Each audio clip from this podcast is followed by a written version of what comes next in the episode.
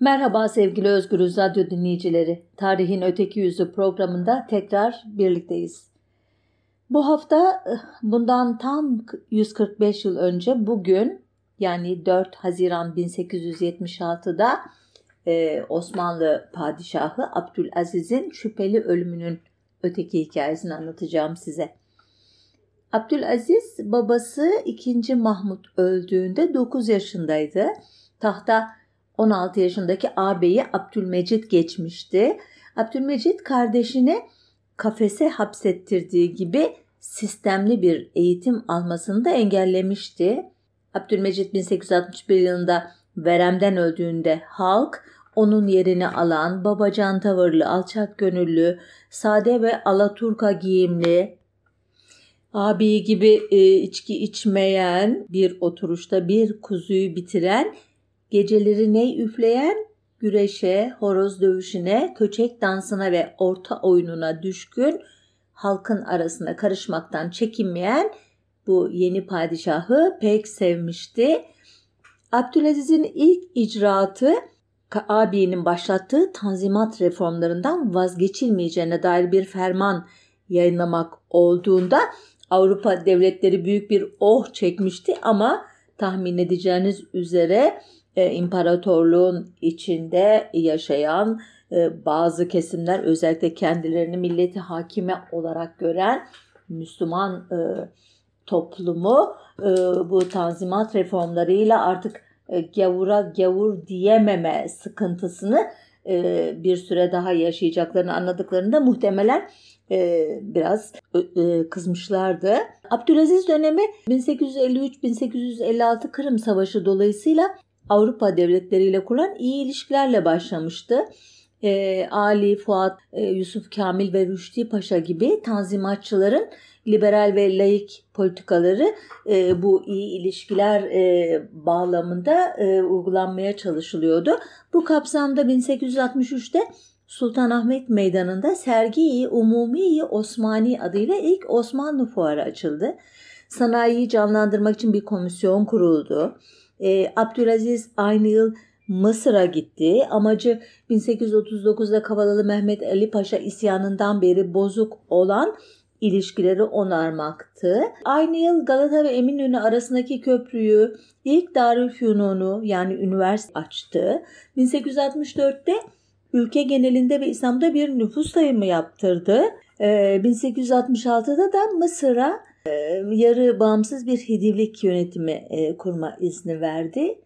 Ancak o yıl Fransa'dan destek alan Giritlilerin yine 1856'da ilan edilen Kırım Savaşı'nın sonunda ilan edilen İslahat Fermanı ile vaat edilenlerin yani vergilerin azaltılmasının, nahiyelerde okul ve hastaneler açılmasının, adalet mekanizmasının ıslah edilmesi gibi taleplerinin Babali tarafından reddedilmesi ile Asude günler sona erdi. Giritliler ayaklandı. Ayaklanmayı Rusya da destekliyordu.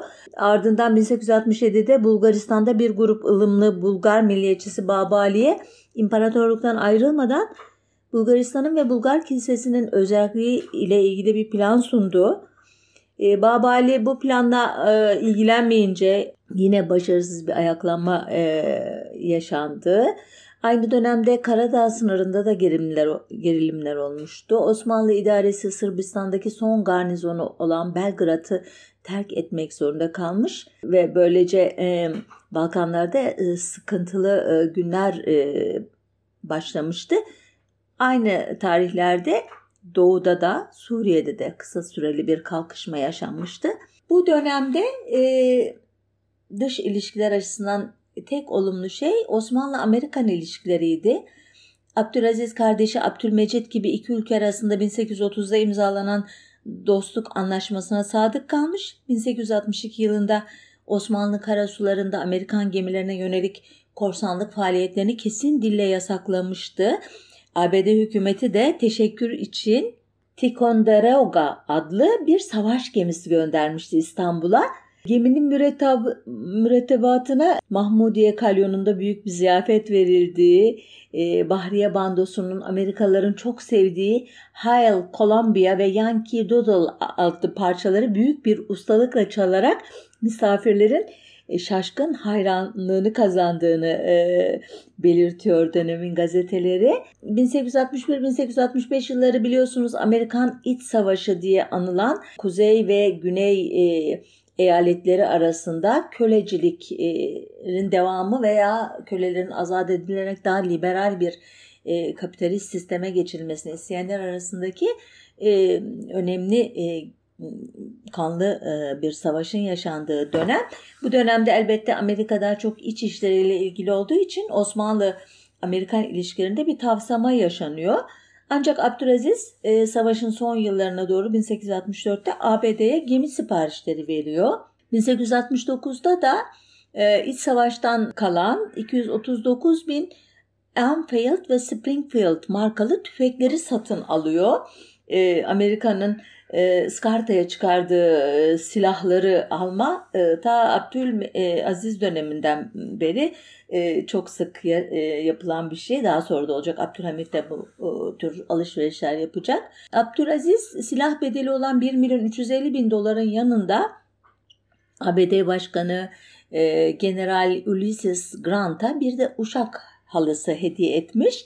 Bu halı Amerika'da büyük ilgi uyandırmış. Gazeteler e, Beyaz Saray'ın balo salonuna serilen halının sarı, kırmızı ve mavi renklerde olduğunu, 675 kilo ağırlığında olduğunu, yaklaşık da 10 bin dolar değerinde olduğunu yazmışlar. Bu e, sıcak e, alış e, şey e, ilişkiler ertesi yılda e, 700 bin dolar karşılığında 100 bin kullanılmış tüfek e, satın alınmasıyla devam ediyor. Neyse ki Başkan Grant bir jest yaparak bu tüfeklerden 50 binini yeni tüfeklerle değiştirmiş. Yani bütün ıskartalarını e, Osmanlı Devleti'ne vererek bir alışveriş yapma fırsatını bir e, tırnak içine büyüklük gösterisiyle tepmiş gibi görünüyor. Ki ülke arasındaki ilişkiler 1867 yılında Fransa Kralı 16. Louis'nin ünlü Fransız avukatı Edward Balak'ın torunu efendime söyleyeyim aynı zamanda İstanbul Beyoğlu 6. Daire e,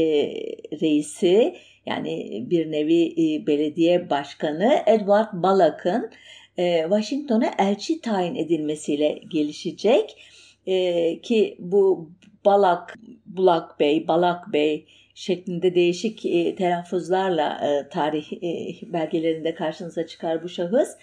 E, bu tayin sayesinde ABD'den Yine 50 e, bin kadar tüfek satın alacak Osmanlı. E, sürekli silah satın alma tabii o yıllarda artık e, biraz önce anlattığım gibi Balkanlarda, Girit'te hatta Suriye'deki çeşitli milliyetçi uyanışlar, otonomi talepleri, ayrılma taleplerini bastırmak için Osmanlı ordusunu teçhiz etme ihtiyacından kaynaklanıyor. Amerika ve Osmanlı ilişkilerindeki sıcaklığa rağmen ilginç bir şekilde Amerikalı iş adamı Christopher Robert'ten hatırı sayılır bir mali destek alan Cyrus Hamlin adlı protestan misyonerinin İstanbul'da Bebek'te Robert Koleji kurmasına izin verilmiyor. E, bu engelleme hatta iki ülke arasında diplomatik krize neden olacak. E, ee, ABD Balak Bey'e bir nota verdiği gibi Amiral David Farragut komutasındaki bir gemiyi özel ziyafet kisvesi altında İstanbul'a gönderecek. E, Farragut'un sadrazamla yediği akşam yemeğinden sonra kolej meselesi bir anda halledilecek. Daha sonra bir devlet görevlisi o sırada Girit'te ayaklanma olmuştu. Eğer inşaat iznini vermeseydik e, amiralin isyancılara yardım edeceğinden korkmuştuk diyecekti.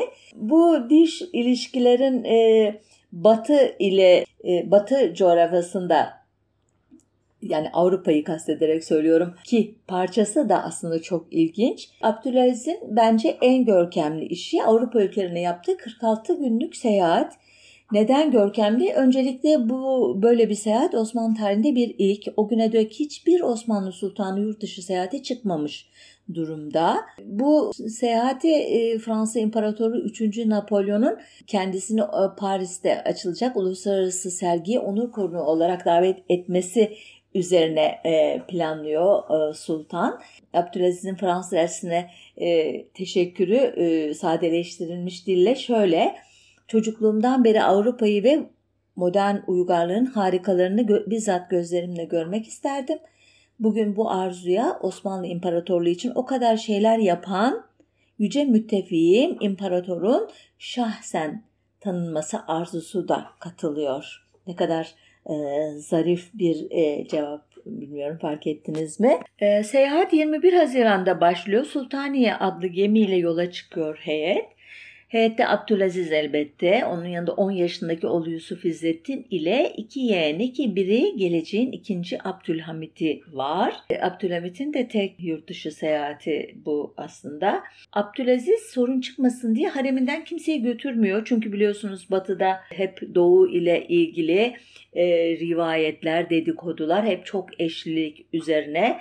E, sultanın kaç karısı var, hareminde e, kaç kadın var, kaç kadınla birlikte oluyor gibi e, Abdülaziz e, e, bu e, konulara e, basın yoğunlaşmasın diye yanında haremden kimseyi götürmeme yolunu seçiyor.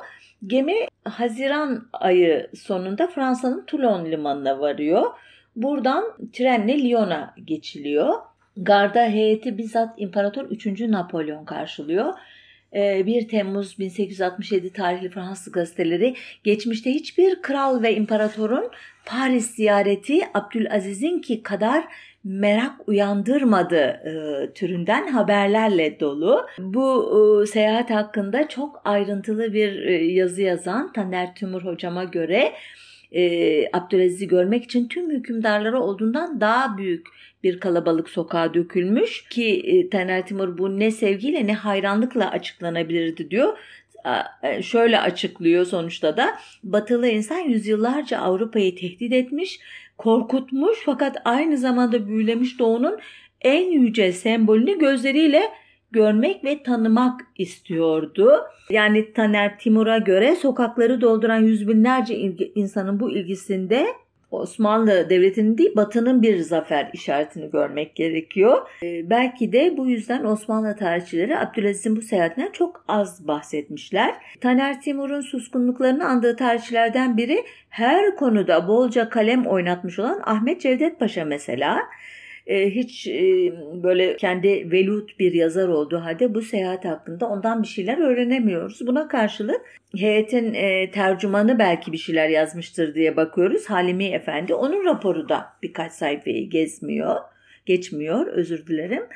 Ki Taner Timur'a göre geziye dair bilgiler daha çok Batı gazetelerinden ediniliyor.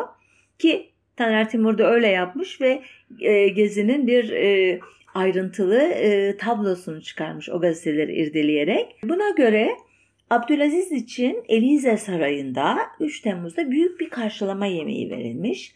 5 Temmuz'daki balo ise 3. Napolyon'un sömürgecilik macerasında önemli bir yer tutan e, Meksika'daki İmparator Maximilian'in ki kendisi Napolyon'un himayesi altında e, Meksika'yı e, yöneten bir kişi yerli e, halkların e, isyanı üzerine idam ediliyor Maximilian. Bunun üzerine tabii çok e, teessür uyandırıcı bu olay e, yüzünden iptal ediliyor balo. Heyetin tercümanlığını yapan Halime Efendi Abdülaziz'in Paris'te görülmesi lazım gelen yerleri ziyaret ettiğini söylemekle yetindiği için bundan sonrasını yine Taner Timur'un Fransız gazetelerinden yaptığı özetten izleyelim. E, Abdülaziz Louvre Müzesi'ni e, gezmiş. E, bir çeşit askeri nekropol yani mezarlık olan Le Invalides'i ve 1. Napolyon'un mezarını gezmiş. Sonra Güzel Sanatlar Okulu'nu, 3. Napolyon'un Saint Cloud'daki malikanesini, efendime söyleyeyim, sarayın ahırlarını ve Boulogne ormanlarını, Sensir Askeri Akademisi'ni gezmiş. Ayrıca oğlu ve yeğeni ile e, ki ikinci Abdülhamit e, tahminen bu. E, Don Juan e, operasını izlemiş. Bir gazete, bir İngiliz gazetesi Times ise Giselle'i izledi diyor. Belki ikisini de izledi. Nihayet Paris Uluslararası Sergisini ziyaret edip çok beğendiği Sevr porselenlerinden ve kristallerinden satın alıp onları İstanbul'a göndermiş. E, kendisi henüz dönmüyor, seyahatine devam edecek. Ee, Osmanlı kaynaklarında fazla bilgi olmayan konulardan biri de bu sergi.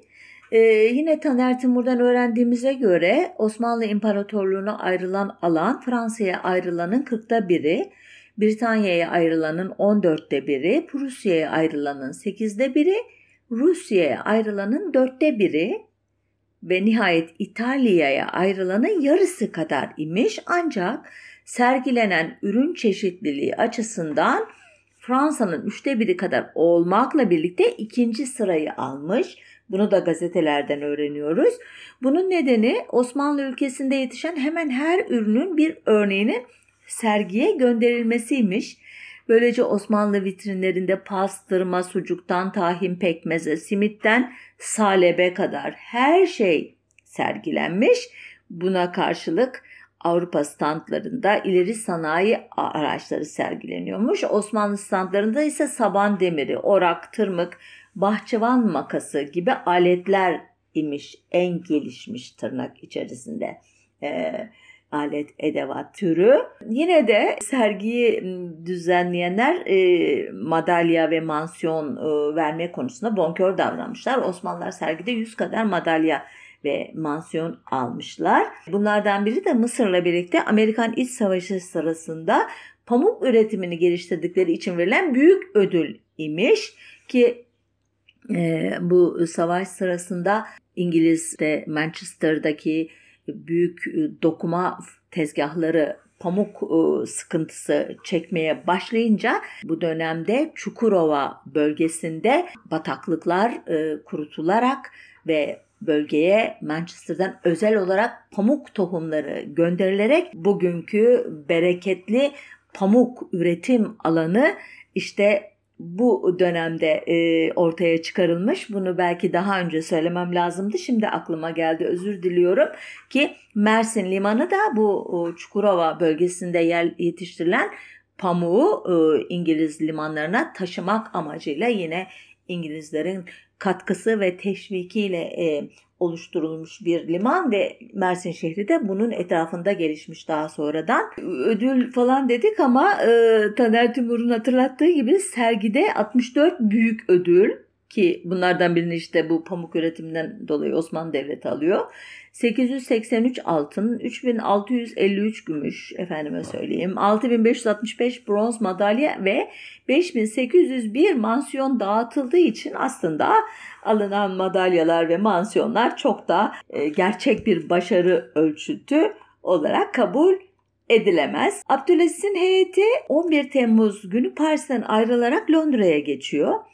Heyet e, Dover'de Prens Edward, Londra'da Buckingham Sarayı'nın merdivenlerinde ise Kraliçe Victoria tarafından karşılanıyor.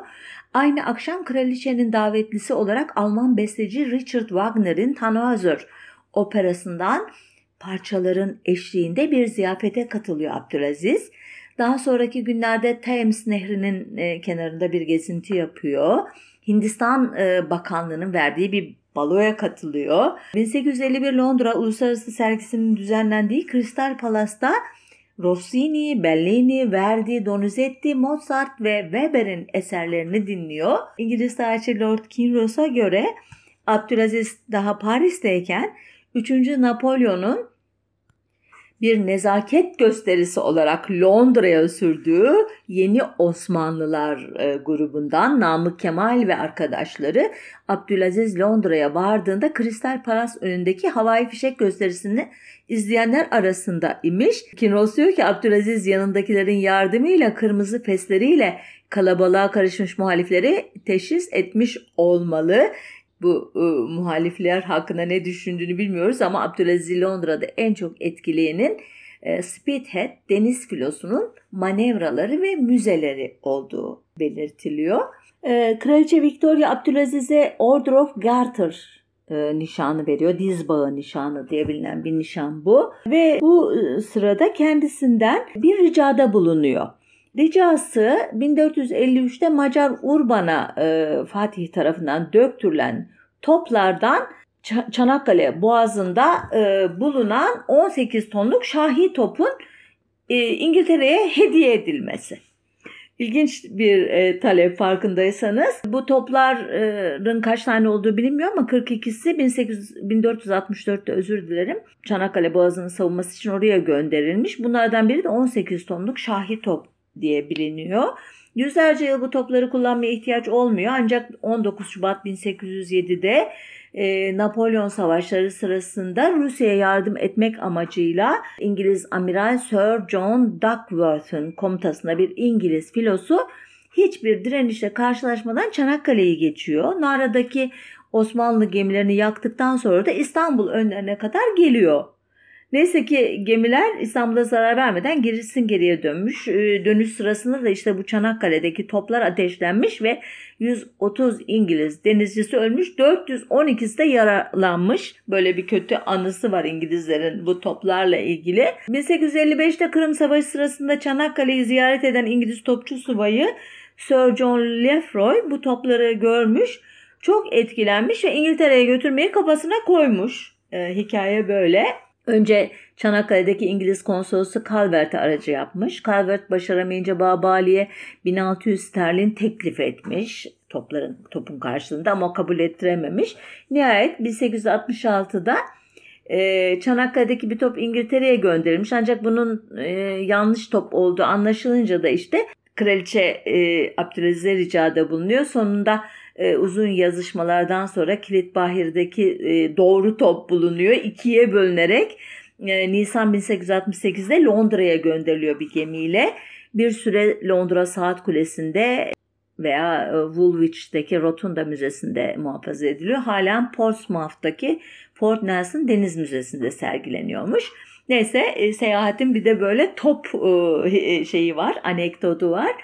Sonuçta 11 e, gün e, Londra'da kaldıktan sonra e, Abdülaziz dönüş yolculuğuna geçiyor.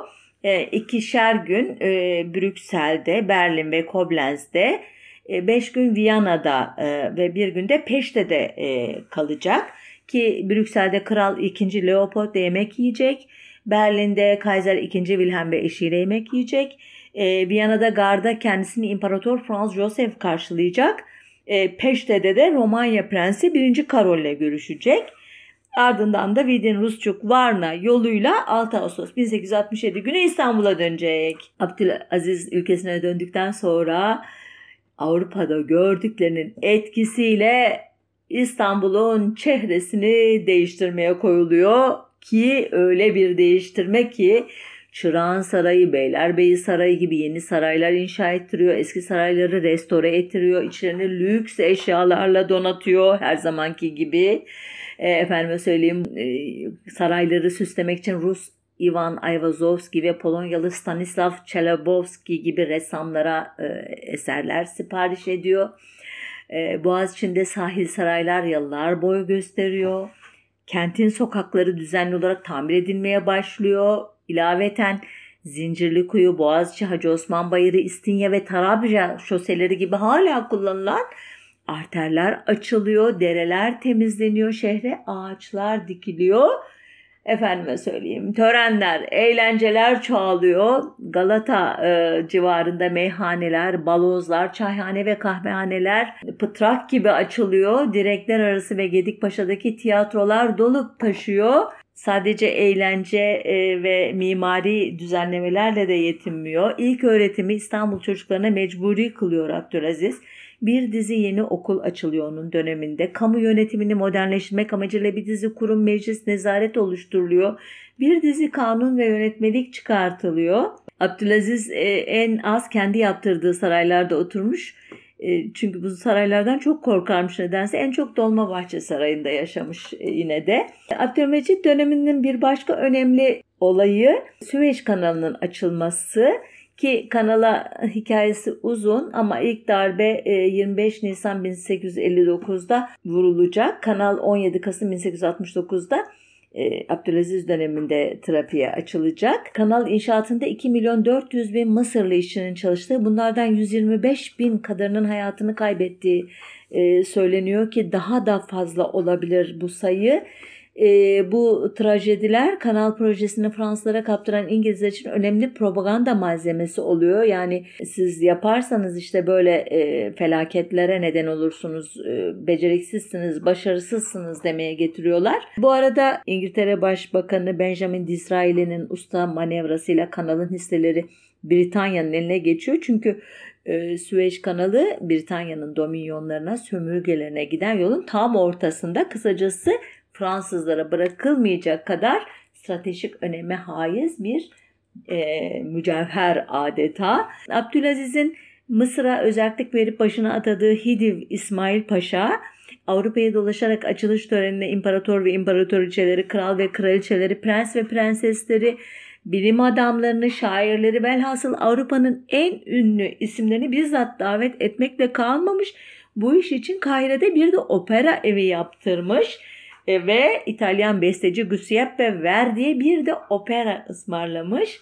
E, ki açılış törenine yetişmiyor bu opera. İlk temsili yine Kahire'de ama 24 Aralık 1871'de gerçekleşecek ki ileriki yıllarda büyük üne kavuşacak Ayda operası bu eser. Bir de dedikodusu var e, bu e, olayın. Şehzadeliği sırasında tek eşlilik sözü vermiş olan Abdülaziz bu sözünü padişahlığında da tutmuştu diyor o, o dönemi kaynakları.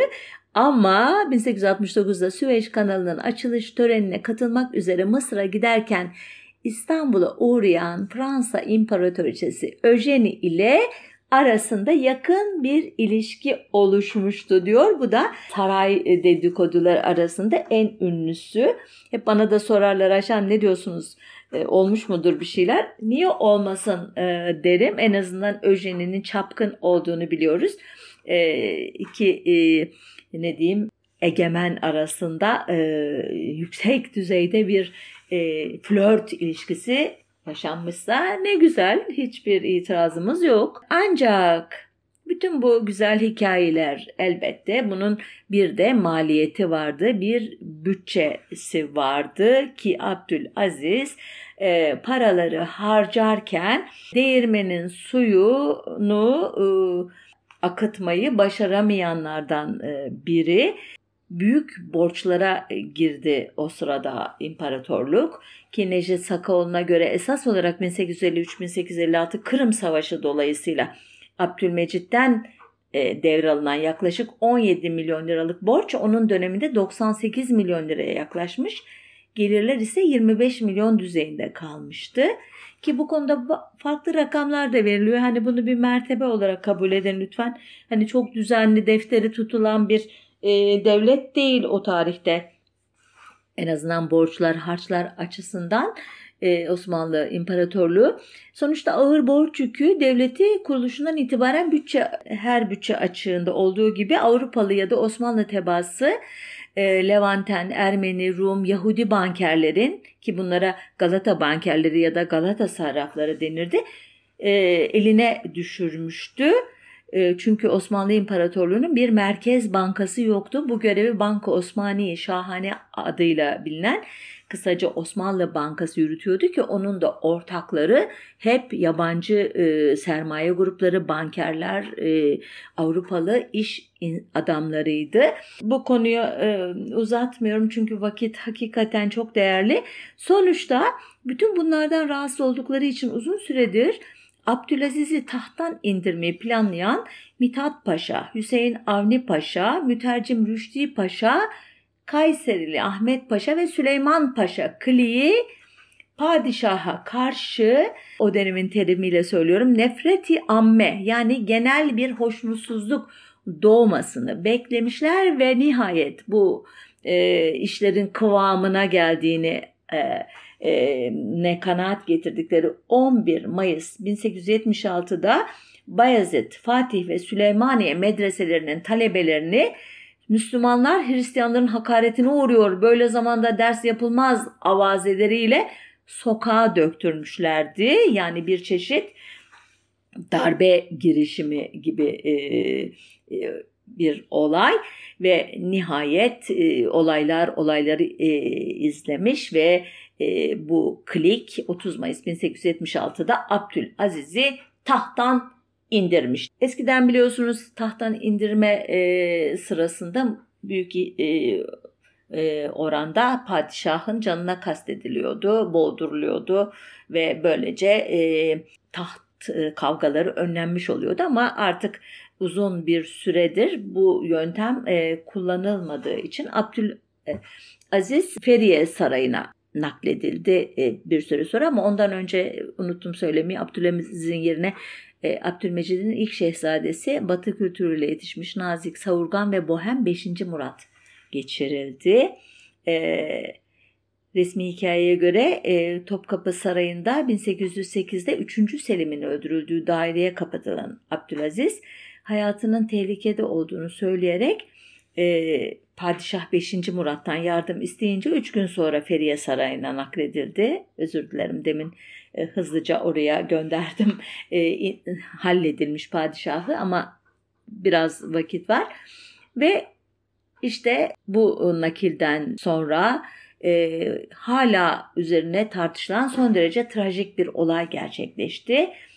Bu programı yapma e, vesilesini bana sunan bir şüpheli ölüm bu. 4 Haziran 1876 günü e, göya hamama girip annesinin istediği tırnak makasıyla her iki kolunun damarlarını da keserek intihar ettiği söylendi Abdülaziz. Bu e, uzun yıllar e, intihar olarak adlandırılmasına neden olan olayların serencamını hızlıca özetleyeceğim şimdi. Ölünün yanına ilk gelen hekim e, darbeci klikten Hüseyin Avni Paşa'nın yakın dostu meşhur Marco Paşa idi. Hani vardır ya bizde bir söz anlat derdini Marco Paşa'ya diye e, duymuşsunuzdur mutlaka. E, ardından askeri hekim Ömer Bey geldi. Hüseyin Avni Paşa Marco Paşa'nın ölüm raporunu intihar olarak yazdığını söyleyerek Ömer Bey'i de raporu imzalamaya zorladı. Ömer Bey cesedi görmeden imzalayamayacağını söyledi. İddiaya göre Hüseyin Avni Paşa bu cenaze Ahmet A, Mehmet A değildir bir padişah cenazesidir. Onun her tarafını açtırıp size göstermem diyerek e, etraflı muayeneyi engellemekle yetinmedi. Kendisine itiraz eden Ömer Bey'in Miralay rütbelerini söküp ertesi gün Trablusgarp'a sürgüne gönderdi. Ne kadar benziyor değil mi günümüzde de yaşanan e, bazı olaylara? Neyse tarihten ayrılmayalım. Ardından Doktor Abdülnur, Doktor Karat Todori, Doktor Miltadi, Doktor Theodoris, Doktor Mustafa adlı 5 hekim Hüseyin Avni Paşa'nın nezaretinde adeta bir intihar raporu hazırladılar. Ardından hani yabancı ülkelerin e, e, sefaretlerine bir bilgi e, vermek için e, yerli doktorların raporu yeterli görülmez e, düşüncesiyle 19 yabancı e, çoğu yabancı özür dilerim 19 hekime oluşan bir heyete de bunu onaylattılar. Rapor uzun bir rapor. Ben size sadece özetin özeti e, sonuç bölümünü okuyacağım. E, şöyle diyor bu rapor ki bu daha sonradan Fransız Ziraat ve Ticaret Bakanlığı'nın yayın organı ile İngiltere'de yayınlanan halen de yayınlanan ünlü tıp dergisi The Lancet'te e, yayınlanmış. Oradan e, biliyoruz e, metni. Ee, şöyle diyor doktorlar, sabık hükümdar Abdülaziz'in ölümü kollarının katlanma noktalarındaki damarların kesilmesinden doğan kanamadan kaynaklanmıştır. 2. Bize gösterilen aletin bu yaraları yapmış olması mümkündür. 3. Yaraların yönü ve niteliğiyle bu yaraları yapmış olması muhtemel aletten dolayı olayın intihar olduğu sonucuna vardık. Yani e, tırnak makası gibi e, bir şeyle iki bileğini de keserek hani birini kesiyor o kanama devam ederken diğer bileğini de kesiyor bu anlatıma göre. Halbuki Abdülaziz'in naaşını yıkayan imamlar sonradan e, verdikleri ifadelerde sultanın iki dişinin kırık olduğunu, sakalının sol tarafının yolunduğunu, sol memesinin altında büyük bir çürüğün e, bulunduğunu belirtecekler ki akıl da var zaten intihar edenin bir kişinin e, sırayla iki kolunu kesmesi de olağan bir durum değil. Üstelik bu işin bir makasla yapılması için inandırıcı değil ki bunun bu makasın e, fotoğrafını e, çok genç yaşta ka- kaybettiğimiz Yavuz Sadim Karakışla hocamız e, ta, ta, Toplumsal Tarih Dergisi'ndeki makalesinde fotoğraf olarak yayınlamıştı. Böyle e, şeyli e, sivrice, e, zayıf, uzunca bir e, makas yani nasıl kesti diye düşünür e, aklı selim bir kişi. Kaldı ki İslam geleneğinde intihar günah kabul edildiği gibi hele tarihte e, Osmanlı tarihinde bir padişahın intihar etmesinin örneği yok. Nitekim e, böylesi dinsel ve kültürel bir ortamda padişahın intihar etti fikrinin kamuoyu tarafından sindirilmesi de çok zor. Buna rağmen bu şeyi kumpası bir şekilde kamuoyuna da e, tırnak içinde yediriyor bu darbeci klik ki Abdülaziz'in e, hemen o gün alelacele e, cenaze töreni yapılıyor ve divan yolundaki Sultan II. Mahmut türbesine defnediliyor. Fakat olaylar durulmuyor. Nasıl e, öyle ilginç bir olay oluyor ki buna Çerkes Hasan olayı e, diye geçmiş tarih yazımıza. 16 Haziran 1876 gecesi Çerkes Hasan adlı genç bir subay Abdülaziz'in intikamını almak için devlet erkanına bir suikast düzenliyor. Bu Hasan Abdülaziz'in kadınlarından Eda Dil'in yeğeni 3. Kadın Efendi Neş Erek'in de kardeşi imiş. Dolayısıyla Abdülaziz Çerkes Hasan'ın her iki taraftan eniştesi oluyormuş. Ablası Neşerek Abdülaziz'in bu şüpheli ölümünden sonra hasta olduğu halde kötü muameleye maruz kalmış. Dolmabahçe Sarayı'ndan Feriye Sarayı'na Abdülaziz götürülürken üzerindeki çarşaf e, onu örten, e, mahremiyetini sağlayan çarşaf e, koparılıp alınmış. Daha kötüsü de muhtemelen e, üzüntüden, hastalığının e, işte e, e, alevlenmesinden dolayı 11 Haziran günü de ölmüş e, bu hanım Neşerek Hanım. Bu Çerkez Hasan e, aslında Mektebi Harbiye mezunu bir subay olmasına rağmen Galata ve Beyoğlu'nu haraca bağlamış tipik bir İstanbul kabadayısı imiş. Onu tanıyanlar da bütün bu olayların e, serencamını e, izlerken bu kişi böyle bir e, intikam saldırısına baş, girişebilir diye de düşünmüşler. Nitekim bu yüzden de onu 14 Haziran'da tutuklayarak Bağdat'a göndermeye karar vermişler. Bunun hazırlıklarını yapıyorlarmış. Çerkez Hasan da demiş ki tamam beni e, tutuklamayın ben söz veriyorum gideceğim e, uygun bulduğunuz yere. Ancak e, sözünü tutmamış. O akşam gitmiş Eminönü ve Unkapan arasındaki yemiş iskelesine gibi meyhanede iyice içmiş, kafaları çekmiş. Ondan sonra da iki ya da üç revolver ve bir veya iki çerkes kaması kuşanarak böyle çeşitli anlatılar var gözünüzün önüne getirin bir e, subay e, her tarafında çeşitli silahlar e, e, takılı, sokulu elinde vesaire. Bunlarla Serasker Hüseyin Avni Paşa'nın ki Seraskerlik bugünün Milli Savunma Bakanlığı'na denk bir unvan. Onun Üsküdar'daki konağına gitmiş. Paşa'nın orada olmadığını öğrenince Şurayı Devlet Reisi Mithat Paşa'nın e, Bayezid Tavşan Taşı'ndaki konağına yönelmiş. Konakta iddialara göre, resmi iddialara göre Girit ve Karadağ'daki ayaklanma e, emarelerini görüşmek üzere toplanan heyeti ükelanın yani bugünkü Bakanlar Kurulu'nun e, içkili yemeği varmış. Göya buna meclisi mahsusa e, diyorlarmış. İç kabine toplantısı gibi. E, artık ne kadar e, doğru bilmiyoruz ama alt katta iskambil oynuyormuş korumalar. Böyle herkes lakayt bir hava içerisinde bu Çerkez Hasan e, kapıyı çalıp da içeri girince onu da tanıdıkları için hiç şüphelenmemişler. Kendi arkadaşları e, nihayetinde bir anlamda ve onun e, üst kata çıkmasına izin vermişler ki bundan sonrası gerçekten çok kanlı e, geçmiş. Çerkez Hasan toplantı salonunun kapısını hızla açıp davranmayın davranma serasker yakarım diye bağırdıktan sonra Hüseyin Avni Paşa'yı tabancayla vurmuş. Kendisine arkadan sarılarak etkisiz hale getirmeye çalışan Bahriye Nazırı Kayserili Ahmet Paşa'yı kama darbeleriyle savuşturduktan sonra henüz ölmediğini fark etti Hüseyin Avni Paşa'yı kamasıyla delik deşik ederek işini tamamlamış. Ardından Mithat Paşa ve Rüştü Paşa'nın dahil olduğu kabin üyelerinin sığındığı odanın kapısını zorlamaya başlamış. Kendisini arkadan yanaşarak bıçak sokan uşaklardan birini gözünden yaralayıp bir subayla bir eri daha vurduktan sonra ancak zaptiyelerce etkisiz hale getirilmiş. Bilanço değişik kaynaklara göre 5 ila 7 ölü, 2 veya 10 yaralı.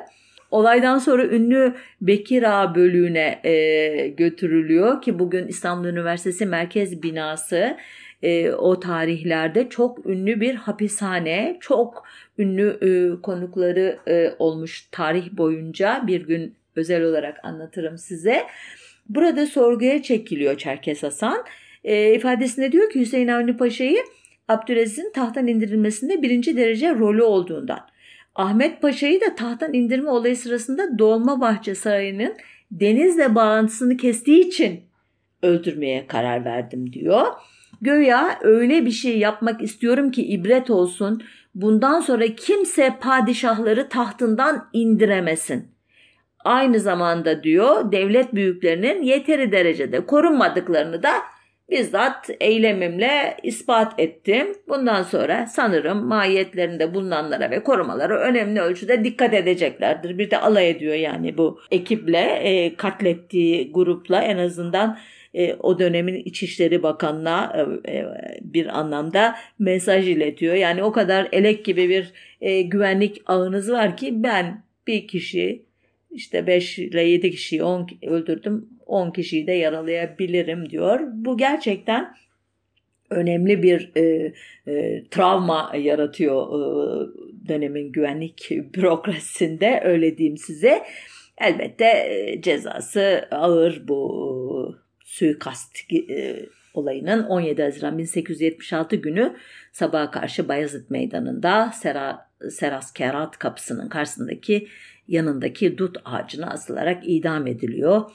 E, bir söylentiye göre aslında suikast sırasında aldığı yaralardan zaten ölmüş, e, asılan ölü vücudu imiş. Bu olay padişah, yeni padişah 5. Murad'a e, uzun süre belirtilmiyor. Çünkü padişah e, çok hassas bir e, kişiliğe sahip ki e, duyduktan sonra da zaten şiddetli bir ruhi bunalım geçiriyor iddialara göre. Artık o kadarından yine emin değiliz. Yine bu darbeci klik e, bir e, başka e, operasyon yapmış olabilir ki tahta çıkışının 93. gününde akli dengesinin yerinde olmadığına dair bir doktor raporu ile tahttan indiriliyor ve yerine 31 Ağustos 1876 günü Abdülmecid'in diğer şehzadesi 2. Abdülhamit çıkarılıyor ki biliyorsunuz bugünkü iktidar sahiplerinin e, rol modeli Yüce Hakan, Ulu Hakan, e, Abdülhamit e, düşmanlarının özellikle 1894-96 Ermeni kırımlarından dolayı özellikle Ermeni e, cemaati e, nezdinde ve onların destekleyen Batı basını nezdinde Kızıl Sultan diye anılacak olan Abdülhamit işte böylesi e, travmatik olayların ardından e, tahta çıkarılıyor. E, Abdülhamit'in ilk işi iki padişahı bir şekilde saf dışı e, bırakmakta büyük rolü olan Mithat Paşa'yı sadrazam yapmak oluyor. Ancak ileriki yıllar e, Mithat Paşa ve ekibi için hiç de umdukları gibi gelişmeyecek. E, bunu bir başka programa bırakayım izninizle.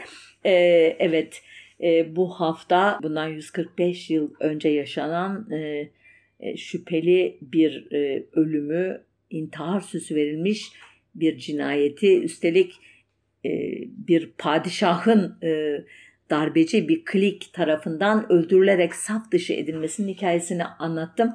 Haftaya bir başka konuda buluşmak üzere. Hoşça kalın diyorum. Sağlıcakla kalın diyorum.